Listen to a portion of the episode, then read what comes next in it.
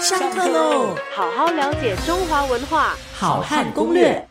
那么，如果讲到三国时期呢，大家第一个会想到谁呢？大家可能都会跟我一样想到的是诸葛亮。我先解释一下，诸葛亮其实是复姓诸葛，好，也就是说我们不能称他为朱先生，应该是诸葛先生，好，是让各位知道一下。那么诸葛亮呢，字孔明，好，那么之前我们也谈过名跟字。是有这个相辅相成的关系的哈，所以因为它的名字叫做量，所以呢他就字孔明，所以也有人称他为孔明先生，或者或者就称之为这个诸葛孔明。好，那么所以我们现在呃看到的一很多东西呢，如果是呃传说是他发明的话呢，我们就会说啊，这个是比如说啊他的这个他戴的头巾，他经常代表他啊这个人，那么他的头巾他设计的这个头巾呢，那么呃我们就称之为诸葛巾，或者叫做这个孔明巾。好，那么也传说呢，这个呃这个脚踏车呢，啊这个原型啊，其实也是是诸葛亮设计发明的，所以又被称之为这个孔明车。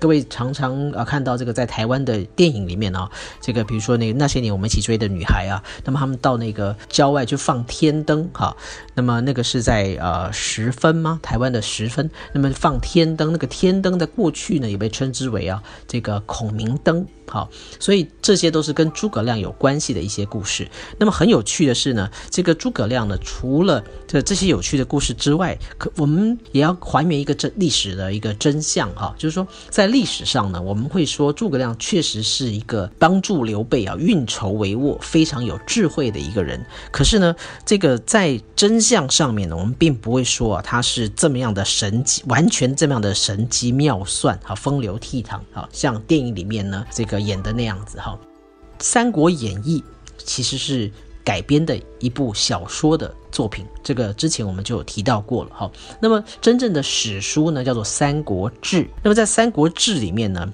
其实也还原了诸葛亮的这个我们讲对他的评价。就是说，《三国志》里面写啊，这个呃诸葛亮呢，在行政工作上其实是非常好的一个人才，好对人也非常的信实忠诚啊。你们各位看到，他为了这个刘备，他一旦视他为他的主公啊，就是他的这个呃主管。或者是他尊敬的上司之后呢，他就几乎为他是肝脑涂地哈。那么各位如果看一些这个电影啦，或者是呃影集里面拍诸葛亮的好多次吐血哈，其实真的是太劳累了哈。这个刘备是他信任的一个主子，可是呢，刘备。自己本人还有刘备的孩子呢，都不是太成才，所以让他的这个旁边的这个辅佐大臣呢，真的是费尽千辛万苦。所以我说，这个诸葛亮之所以会这么短命哈，跟他太过劳累啊，积劳成疾啊，是有绝对的关系的。好好了解中华文化，好汉攻略。下课喽。